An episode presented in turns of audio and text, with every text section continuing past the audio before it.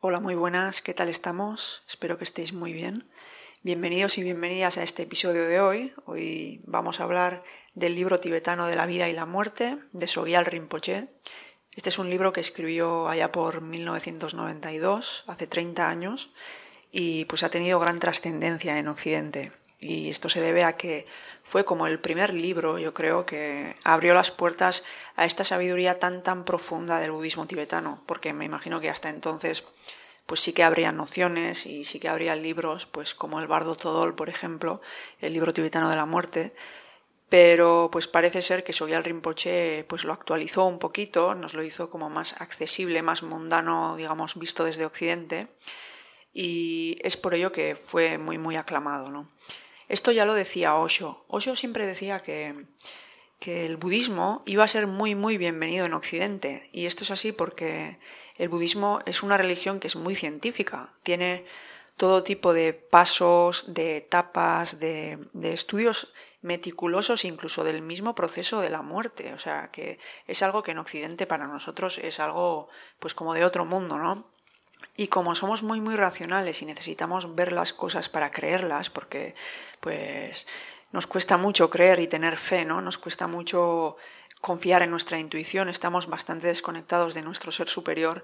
Entonces, cuando nos traen algo como tan masticado, digamos, ¿no? Eh, tan, tan trabajado ya para que simplemente absorbamos este conocimiento, eh, bueno, en este caso después habría que ponerlo en práctica, ¿no? Pero bueno, el mero hecho de que te lo den así en bandeja para que lo puedas conocer, pues es un privilegio, desde luego. Y pues por eso, pues como veis, Osho tenía razón porque el budismo está siendo súper bienvenido, está teniendo una gran acogida en Occidente y bueno, ya se ha visto, ¿no? Ha avanzado mucho y hay todo tipo de escuelas budistas ahora ya por todo el mundo.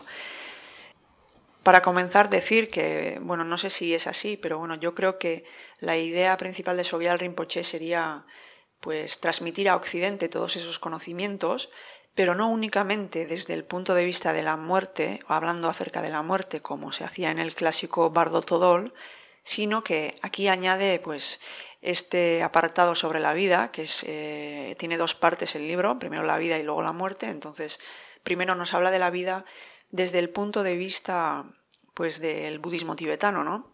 Entonces, básicamente tiene tres premisas, pero bueno, tiene muchas más que son las que os imagináis. Vibrar en amor, tener compasión, ayudar al prójimo, etc. Y después también tiene tres pilares fundamentales, que son hacer como una introducción muy muy profunda con muchos ejemplos y ejercicios acerca de la meditación y de sus beneficios, pues porque bueno, me imagino hoy en día cualquiera sabe los beneficios de meditar, ¿no? Otra cosa es que no lo ponga en práctica, pero bueno, en aquel entonces me imagino que en occidente todavía estábamos un poco verdes con este tema. También otro pilar sería pues que hace una introducción también a toda la teoría del karma de esta cuestión de causa y efecto y cómo afecta esto a la vida de todos nosotros y cómo deberíamos de vivir la vida en base a esta ley, ¿no?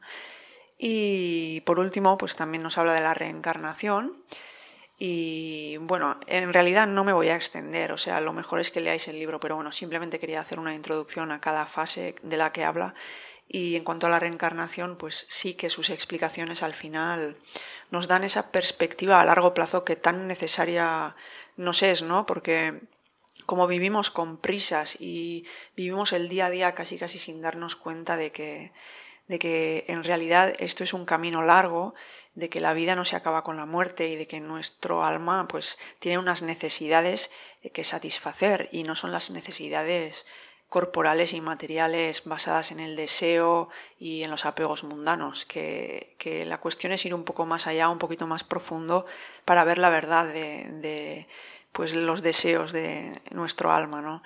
Entonces, pues este, esta visión a largo plazo yo creo que es muy necesaria en Occidente y, la reencarnación nos permite pues tener esa pausa necesaria y saber parar de vez en cuando, porque es que si no nos creemos que eh, a la mínima que no estamos haciendo algo productivo físicamente, es como que estamos perdiendo el tiempo y no es la cuestión. Obviamente, la vida es algo que, pues, que hay que aprovechar, ¿no? Porque, pues, no sé, si vivimos como almas no sé dónde, en forma etérica y hemos reencarnado aquí, pues es para aprovechar la experiencia, obviamente, así que hay que intentarlo por todos los medios.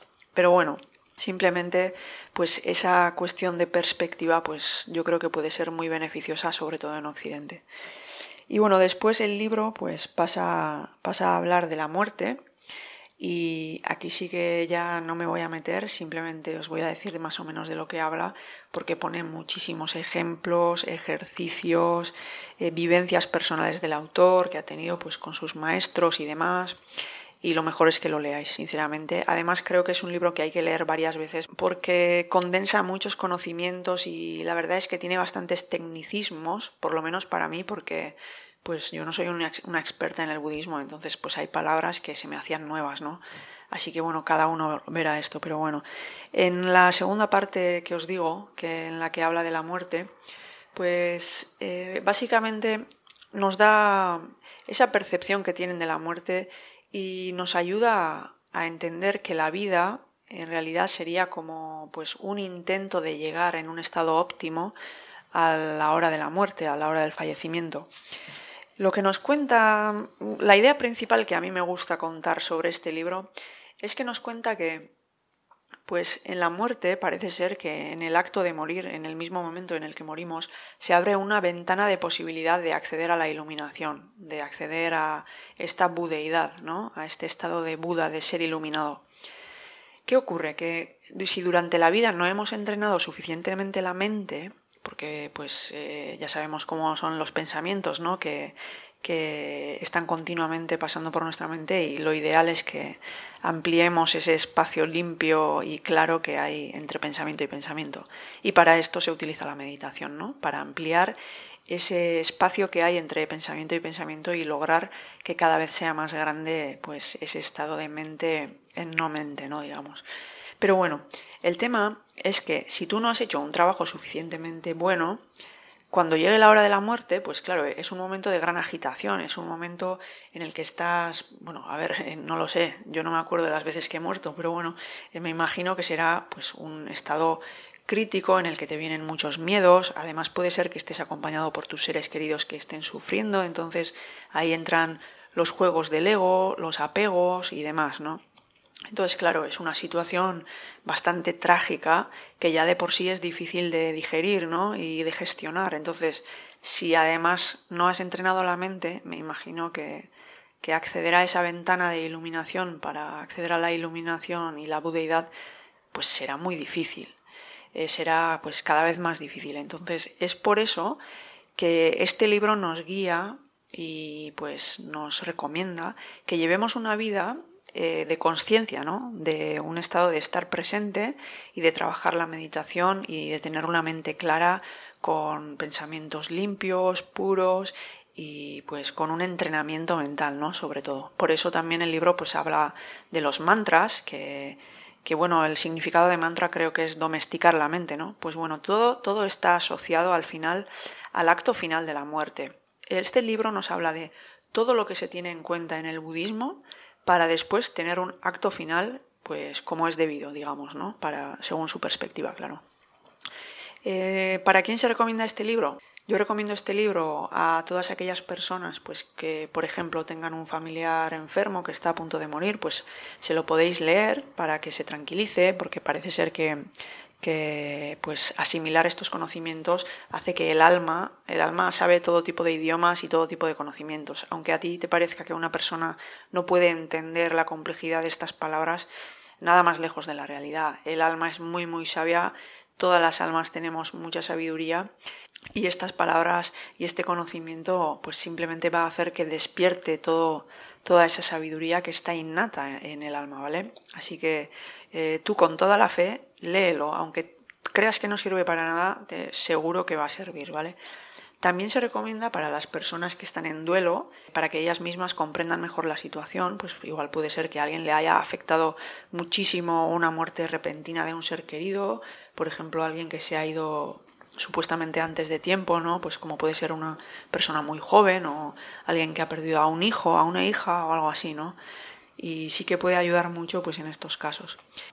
Y también se recomienda la lectura de este libro cuando ya la persona haya fallecido, porque parece ser que el alma se queda como pululeando durante algún tiempo, no sé si Ellos dicen que un par de días. Yo la verdad es que no tengo ni idea de dónde sacan estos números tan tan tan claros, ¿no? O sea, parecen casi casi como si para ellos la muerte fueran matemáticas, pero bueno, ellos sabrán. Yo la verdad es que ahí no me voy a meter porque los expertos son ellos.